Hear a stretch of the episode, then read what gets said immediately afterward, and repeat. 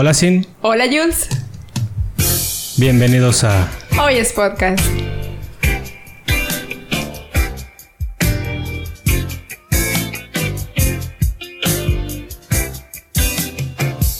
Muy buenas noches amigos de Hoy es Podcast, bienvenidos a una entrega más, el episodio número 15. Número 15. Hola, hola, ¿cómo están todos? De nueva cuenta estamos con ustedes, agradecidos como siempre por su seguimiento y por que nos escuchan. El día de hoy tenemos un tema muy interesante, un tema más común de lo que pensamos también. Y para ello nos acompaña la doctora Nadia Vallarte. Hola Nadia. Hola. Hola, hola. Originaria de Ciudad de México. Ella es médico cirujano por la UNAM, pediatra por el Instituto Nacional de Pediatría, asesora de lactancia materna, tiene un diplomado en educación en salud y actualmente es presidenta del capítulo de Los Cabos del Colegio de Pediatría de Baja California Sur y además vicepresidente del Colegio Estatal de Pediatría de Baja California Sur. Y es mami también. Ah, También soy mamá de Noah. Muy bien, bienvenida Nadia. Muchas gracias por Muchas darte gracias tiempo a para estar con nosotros. Por la Gracias, invitación, gracias. muchas gracias. Una de cada 160 personas, de cada 160 niños tienen esta condición, es el autismo y pues Nadia nos va a estar compartiendo pues información acerca de toda esta condición. Me encontré con algunos famosos que tienen síndrome de Asperger, que es derivado también del autismo. El primero fue Anthony Hopkins, el segundo es Greta Thunberg, eh, Andy Warhol, Keanu Reeves, Steven Spielberg, Bill Gates, Tim Burton y Daryl Hannah. Son personas famosos que yo no sabía, digo de algunos sí, pero de por ejemplo Keanu Reeves no sabía. Y pues bueno, como podemos ver gente privilegiada en mente, gente con mucho talento. Y te quisiera añadir tres famosos más que, bueno, aunque no está comprobado, pero se sospecha que lo tuvieron en su momento. Fue Isaac Newton, eh, Albert Einstein eh, y Beethoven. Son otros de los que.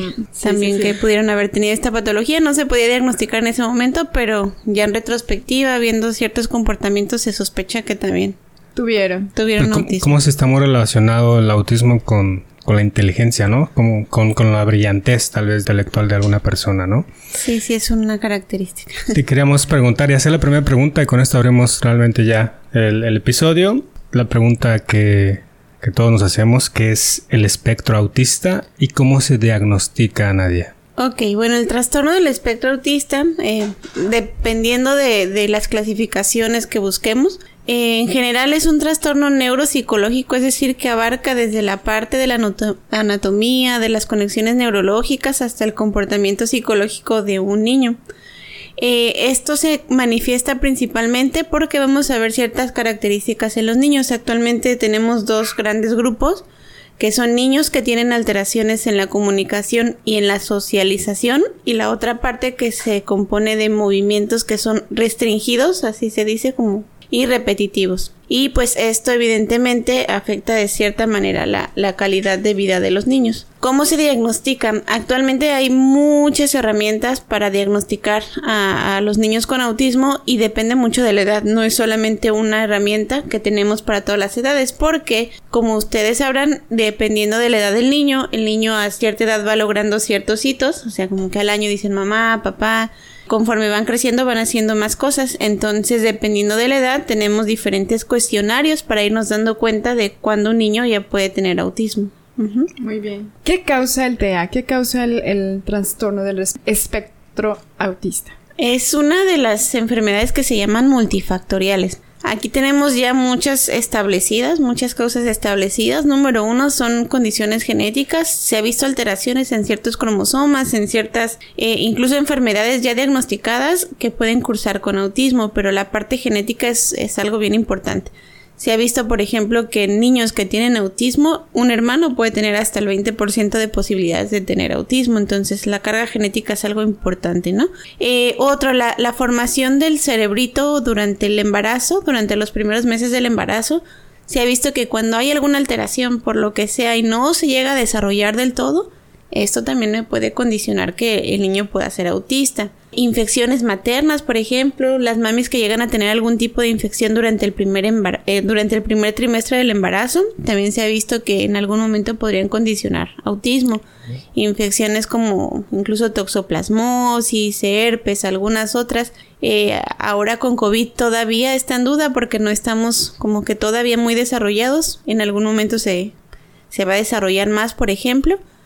Y, em, por ejemplo, también se ha visto que el uso de fármacos en las mamás embarazadas, mamás que tienen que utilizar antibióticos eh, para alguna infección, algunos medicamentos incluso para controlar las náuseas, se ha visto que predisponen a mayor riesgo de que el niño pueda padecer autismo. Otras eh, o otras condiciones que pueden asociarse al autismo son las condiciones del bebé cuando nace.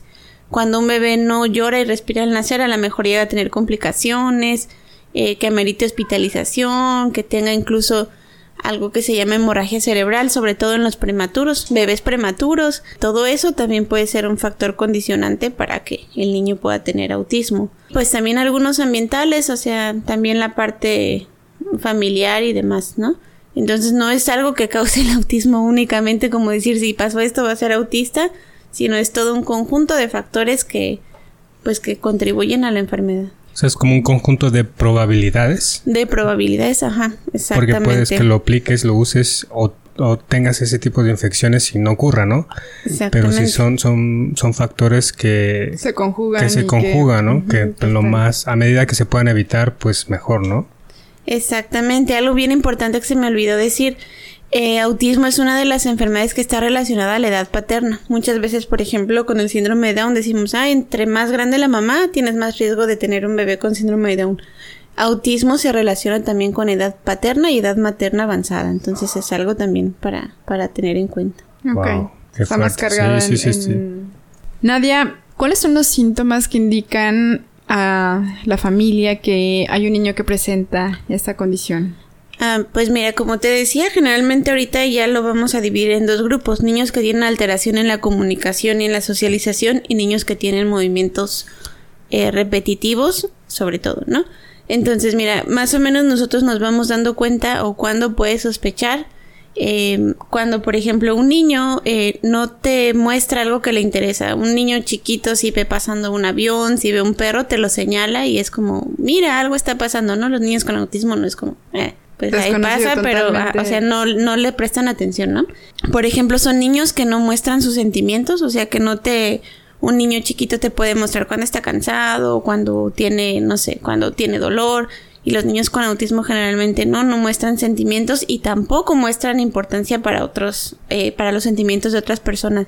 Más o menos hacia los dos años los niños se dan cuenta cuando otra persona está triste, cuando está lastimada y los niños con autismo no. O sea, pueden ver a alguien llorando y es como, eh, pues no pasa nada, ¿no? O, no le prestan importancia. Eh, los niños con autismo no hacen contacto visual, es algo bien importante. Eh, generalmente hacia los dos años los niños ya deben estar diciendo algunas palabras, dicen frases de dos palabras. Los niños con autismo a esta edad no dicen generalmente ninguna palabra. De hecho, eh, o algo que los papás de niños con autistas en algún momento mencionan es yo pensé que era sordo porque no hablan, ¿no? no hacen contacto visual, no hablan. Viene la parte también de los movimientos. Son niños que tienen movimientos repetitivos, que todo el tiempo están agarrando sus manos, por ejemplo, que sacuden frecuentemente su cuerpo y hay otra variante en que los niños generalmente están todo el tiempo girando en círculos. Otra cosa que te puede hacer sospechar son niños que son intolerantes o cualquier cambio mínimo en la rutina, que les moviste el vaso, que le cambiaste el, plato para dar de comer, les afecta demasiado, ¿no? Algunos niños también son muy sensibles al sonido, no toleran, por ejemplo, que prendas la licuadora, que no sé, hasta que pase el coche los puede detonar y, poner en un estado alterado. Pueden ser algunas otras cosas también, pero generalmente es esto, como la parte que les impide comunicarse, socializar y esto que es muy importante de los movimientos repetitivos. Eh, también suelen ser niños que suelen agrupar como que las cosas eh, no sé, de repente agrupan todos los coches color rojo así, en hilerita, eh, o, apilan diferentes cosas, y, o sea, cosas que otros niños de la edad no, no les prestan importancia si están de este color o si van de esta forma.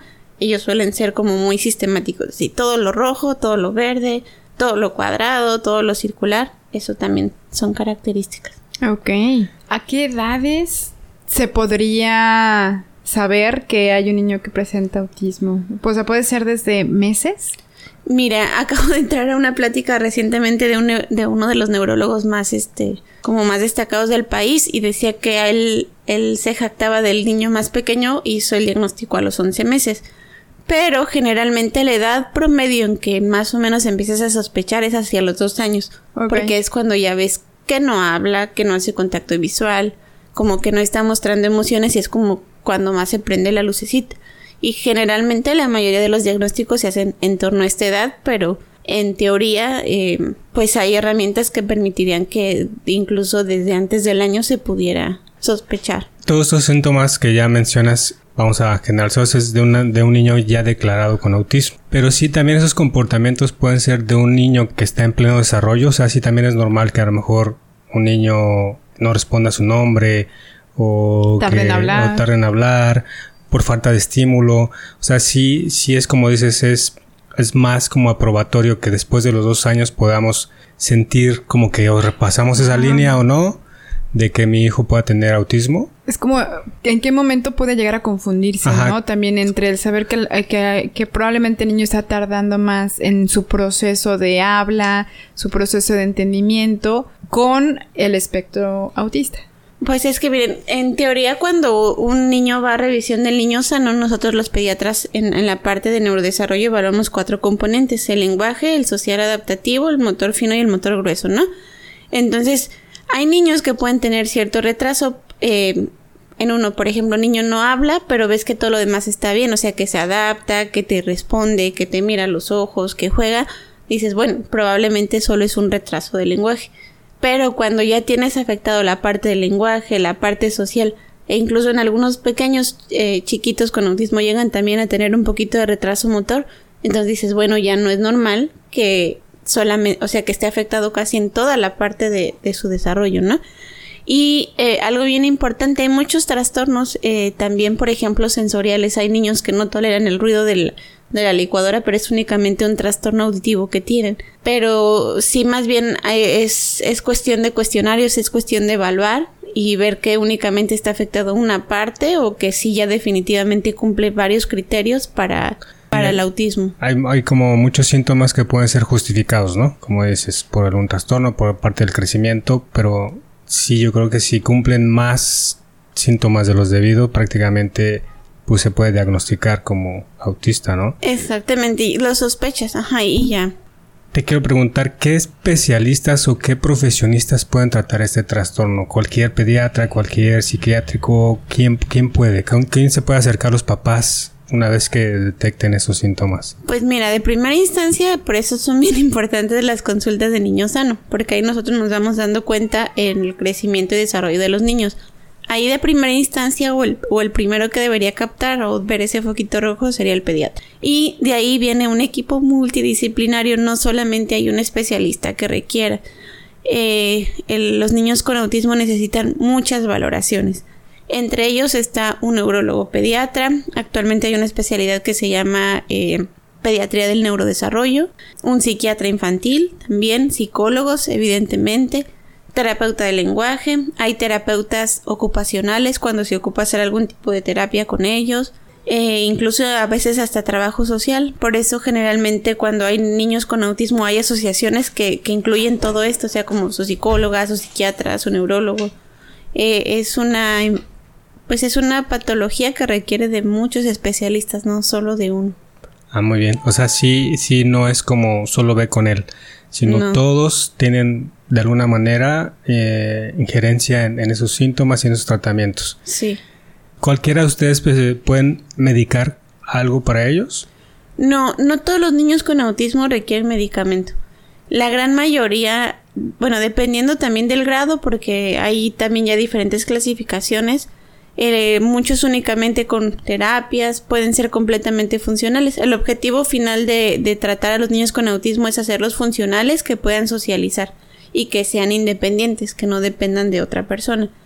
Generalmente no se les da medicación a menos que tengan otro tipo de trastorno asociado. Hay chiquitos que además cursan con epilepsia, es decir, que convulsionan. Hay niños que tienen además trastorno de ansiedad.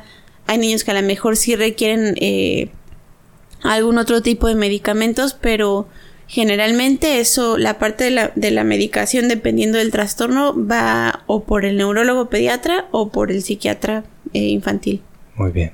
Sé que uno de los síntomas también o uno de los padecimientos que tienen los niños con ese trastorno, niños y adultos también, es el descanso, la parte del sueño, ¿no? Que en ocasiones pueden pasar días sin que ellos logren descansar, logren dormir. Esto también está relacionado entonces con el trastorno. Sí, o sea, no es como parte de uno de los criterios específicos, pero sí se ha visto en muchos niños que, puede estar afectada la parte del es parte también de los, de los síntomas. Y por ejemplo, ahí sí hay algunos niños que definitivamente no están descansando, sí se utilizan algunos medicamentos para que puedan dormir. O sea, la parte del sueño también es súper necesaria para el crecimiento y desarrollo de los niños. Ok. Nadia, ¿qué tipo de terapias existen para tratar el trastorno? Lo que les comentaba, pues actualmente como el, manejo es multidisciplinario, o sea, hay terapias desde las que manejan los psicólogos, terapias conductuales, hay terapias ya con los psiquiatras, eh, ya pues terapias farmacológicas, hay algunas que se han dado como eh, de cámaras hiperbáricas, hay algunas ahorita con esto de como hasta de constelaciones también que les han dado. No sé cómo, cómo decir esa palabra. Pero... De eh, terapia alternativa. De... Terapias alternativas, exactamente. Pero te digo, es que depende más bien de qué tantas manifestaciones tenga el niño y, y qué tan funcional sea. Sobre todo es eso. Para ver si, pues si muchos niños únicamente con terapia con psicólogos se manejan y se adaptan y son completamente funcionales, hay otros que van a requerir más cosas. Más bien va, va a depender mucho del chiquito. Nadia, eh, ¿qué tan importante marca un antes y un después que los papás, una vez que detecten esos síntomas, puedan llevar a sus hijos al pediatra y hablar del, tema al respecto? Muchos papás a veces por temor y decir, no, es pasajero, ah, está creciendo, ah, de chiquito lo hacía también. Entre más temprano, mejor llevar a tu hijo. Sí, claro, porque obviamente entre más temprano hagas el diagnóstico, más temprano empiezas intervenciones y como les decía al final, el objetivo es que el niño sea funcional y se pueda adaptar. Entonces, mientras más temprano logres eso, el niño va a ser más autodependiente y, pues su calidad de vida al final será mucho mejor. Muy bien. ¿Qué importancia tiene la familia aquí, no? Toda la red de apoyo y que haya un que una identificación temprana del trastorno en todos los Sí es, sí es un diferenciador, o sea, literal le mejoras la calidad de vida. Y es que, digo, no nada más por el aspecto de la, de, de la parte médica, ¿no? De que detectarlo, sí, pero también de qué forma le ayudas tú al niño a introducirse en la sociedad, en que pueda convivir con sus compañeritos, con amigos, que, pues bueno, sabemos que, que en la escuela los niños no saben de esto, ¿no? No, no tienen una conciencia como tal de que, pues bueno, son, son condiciones diferentes nada más, pero, pero al final, pues bueno, son, son, es parte del grupo también el niño y que también tiene sentimientos y que a lo mejor sus, sus actitudes, sus acciones son diferentes, pero son iguales al final, ¿no? Al, al, pues vayas, están en un mismo círculo. El, papel que juegan, que juegan los padres, el, el hecho de, de qué forma canalizas todo esto para que el niño pueda vivir una vida lo más normal posible. Nadia, ¿qué hay acerca de los mitos del autismo? Pues mira, un número uno y uno de los más famosos fue la vacunación eh, de muchas vacunas. Una de las que se pensó que estaba asociada con autismo era la de virus de papiloma humano, por ejemplo. Actualmente con COVID también había algunas dudas de que si podía o no ocasionar autismo. Eso es completamente un mito. Ya está comprobado que el hecho de que vacunes a tu niño no le va a dar autismo para nada. Segundo, que los niños con autismo, por ejemplo, requieren educación especial. Una vez que tú das terapia y que haces al niño eh, pues funcional y que se pueda adaptar, son niños que pueden acudir a escuelas completamente normales, que no necesitan educación y que van a ser funcionales para toda su vida. Eso es algo muy importante. Eh, pues yo creo que otro de los eh, mitos es sobre la familia o sí o sea como sobre el trato que es la familia es como pues tienes un hijo especial y no sé no a veces hasta como que son tachados o, son relegados la misma familia, los papás, ¿no? Pero pues no, no es algo que sea malo, al contrario, o sea, es algo que permite también la unión familiar, la unión de los padres, porque están trabajando por un bien común tanto de la familia como del niño. Te quería preguntar, ¿qué, qué tipos de autismo existen hoy en día o, niveles de autismo, no sé cómo lo manejan. Eh, anteriormente, no sé, seguramente, como mencionaste al principio del síndrome de Asperger de Red, ya no es la clasificación que se utiliza. Actualmente se dividen los niños en dos grupos, que son los que tienen como más problemas en la comunicación y la parte social, y los niños de movimientos repetitivos y restringidos, son como estos dos grupos. Y ambos se clasifican en tres grupos, ¿no? Como prácticamente es el leve, el moderado y el severo. Y esto más bien me habla del nivel de intervención que requieren. O sea, de qué tanto más le vas a ayudar para que pueda ser más funcional. Pero ya no, ya no está esta clasificación de antes del síndrome de Asperger, el síndrome de Red y todas esas ya no existen. Así actualmente se clasifica. Los que tienen más problemas en la comunicación y la adaptación social y lo de los movimientos repetitivos. El espectro autista tiene, normalmente lo relacionamos con lo brillante que puede ser un niño también, ¿no? O sea, si de repente es retraído o antisocial, pero también qué tan inteligentes son los niños. Pueden llegar a ser muy inteligentes, o sea, como vimos ahorita lo que les mencionaba de los anteriores eh, de Beethoven y demás, porque tienen una capacidad de concentración muy grande, entonces pues eso les permite hacer muchas cosas que a lo mejor los otros niños no pueden lograr porque se distraen fácilmente, entonces eh, sí, sí llegan a ser personas con un coeficiente intelectual muy alto. Lo único que a veces si no se trata bien los llega como a frenar un poquito es la parte social porque aunque sean unas personas muy inteligentes y no se logran adaptar, pues a veces no es tan fácil que, vayan A, a, sobresalir. Pero sí, sí se ha visto que son muy inteligentes. Sí hay una línea muy delgada entre el autismo de un niño autista y un niño de... Ajá, de altas capacidades. De altas capacidades, sí. No, mira, ahora no sé, de repente hubo como un boom de todas las mamás dicen que sus hijos son de altas capacidades, pero realmente eh, no, no creo que sea como tan por ahí, sino los niños de altas capacidades sí logran, por ejemplo, adaptarse, o sea, son inteligentes, pero requieren como más, este, sí necesitas estar más cerca, estarles poniendo más retos y los niños con autismo, ¿no? O sea, pueden concentrarse, ser muy inteligentes, pero siempre va a estar esta parte generalmente sobre lo social, de que no se adaptan, a diferencia de los niños de altas capacidades, que aquí va más bien la parte de conocimiento, sí necesito, pero toda la demás, o sea, toda la demás parte está íntegra, por así decirlo.